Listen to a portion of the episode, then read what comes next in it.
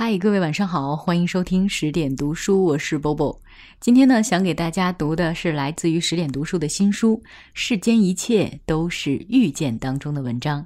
现在啊，大家已经可以在当当、京东、亚马逊、天猫等购书网站上面搜索“世间一切都是遇见”。谢谢各位对十点君的支持。今天读的文章来自于杨希文。读书可以改变的那部分命运是什么？我站在新西兰文化节的演讲台上，声音有一点颤抖。我在宣布一个非常重大的事件，那消息经由我面前的话筒变成振奋人心的一刻。属于新西兰华人的读书会终于成立，而我是会长之一，带着作家的身份。我的身后是国会议员和文化领事，面前是令我睁不开眼的闪光灯。我闭上眼睛，真怕睁开眼又回到两年前的景象。我在新西兰的中餐馆里打工，顶着国内优秀大学毕业生的头衔，人人掠过我的面孔，只关心面前的桌子有没有被我擦得锃亮。我的老板在厨房中尖叫。他总是分不清顾客太多和员工速度太慢，常常把言语虐待当作习惯。心情不好的时候，便会拿工作签证威胁我。没文化的人最易拿金钱为人贴上阶级的标签。那一年，我是最落魄，也最沉默的那一个，温和软弱，看起来并不需要被赋予什么过多的关怀，又能。承受相当的欺侮。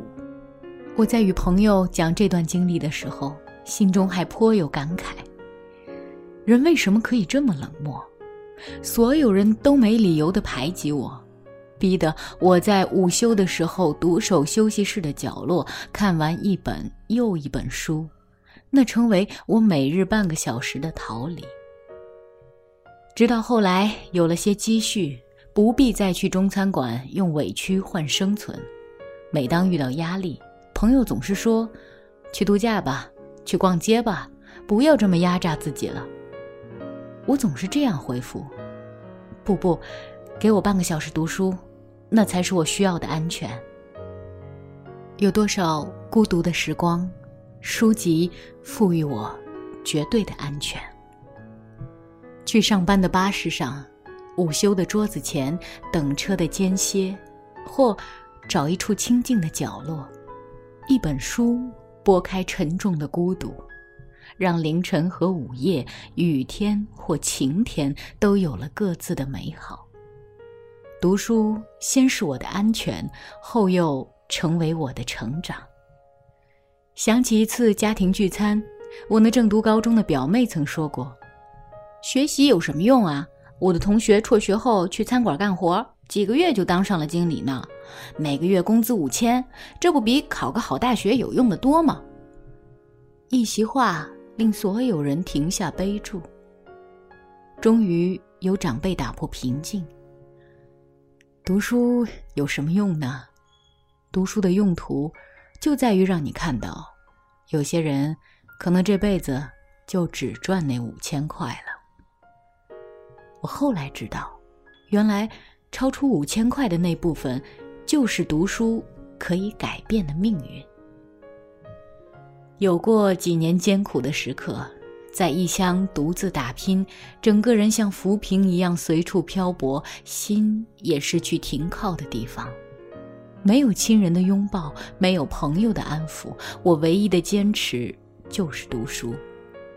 无论是行李中带着上路的那一本，还是出租房中消化的那一本，后来他们都成为灵魂中最有价值的沉淀。几年中，读过很多本书，很多阅读都在碎片时间中发生。还记得在求学时攒下课间时间，止渴般飞速翻过几页书，还有在打工结束的夜路中奔回家去。一杯咖啡，就着一本书的喜悦。我从那些为自己偷出来的阅读时光中，读到了托尼和莫林的坚持，读到了龙应台的温情，读到了欧亨利的睿智，读到了汪曾祺的真实，读到了卡佛的另类，读到了这世间别处的生活，还有那其中的希望。现在回想起来，那为阅读去寻找的时光，竟是如此的珍贵，令我在几年后读到严歌苓在异国求学时的经历而无比动容。他曾因为在巴士上忘情读书而落下为人买的礼物，而我则是因为读到那个精彩的篇章，坐过了一站又一站。当《哈利遇见萨利》的编剧诺拉·埃弗隆谈起阅读，曾俏皮地说：“有一种感觉叫深海眩晕，它指的是深海潜水员在海底停留太久而不知道海面在哪一个方向的感觉。浮出水面后，他可能会得潜水病，这是一种从高气压环境骤然进入低气压环境而致身体一时无法适应的病症。”当我从书的深海触到现实的水面时，也会得这种病。很多美妙的想法从阅读中来，我开始重拾写作的梦想，在做餐馆女招待的其他时间，把零碎的想法写在小纸条上面。我那第一篇描述异国生活的文字，就从阅读中来。无论是那几年读的书，还是坚持把两年没日没夜的拼搏拿去做读文凭的学费，两种读书的形式都赋予我一定程度的智慧和修养。我的写作事业终于开始，一篇文字变成几篇文字，再汇聚成一本书。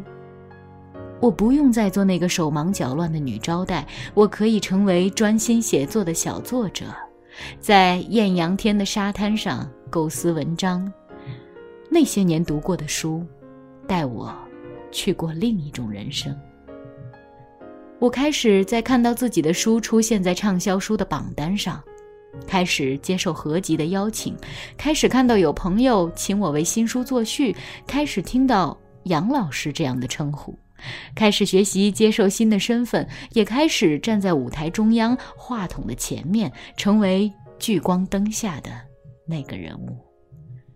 这是文字所给予我的超越五千元的命运。无法想象，若那些日子里没有知识的填补，现在的自己会在过怎样的人生？是否拎着抹布，拖着扫把？在老板的呵斥下，小心翼翼，独自咽下委屈。太多人对成功有种狭隘的认识，以为这只是金钱的另一种说法。然而，成功却往往有着超越经济层次的意义。读书是性价比最高的成功之路，使人的物质与精神都渐渐走向丰盈，不再对自己所喜爱的事物失去掌控权。有人问：“读了那么多书也记不住怎么办？”三毛说过：“读过的书，哪怕不记得了，却依然存在着，在谈吐中，在气质里，在胸襟的无涯，在精神的深远，深以为是。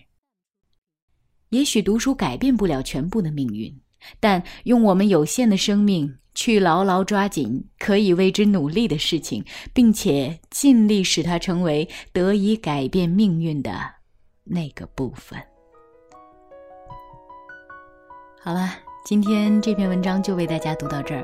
如果你喜欢的话，欢迎为我们点赞。我是波波在厦门跟各位说晚安。刚刚风无意吹起花瓣随着风落地我看见多么美的一场樱花雨闻一闻茶的香气哼一段旧时旋律。要是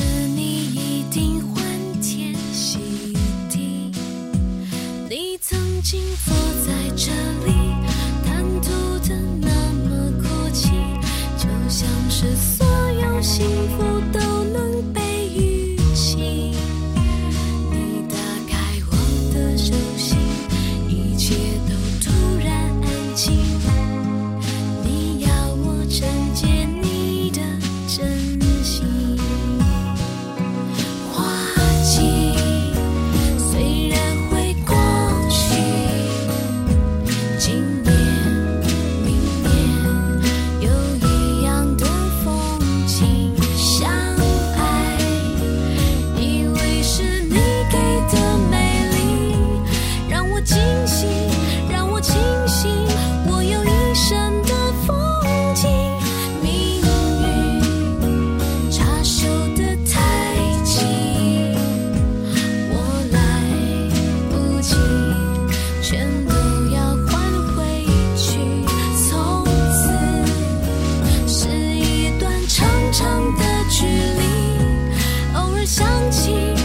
是心。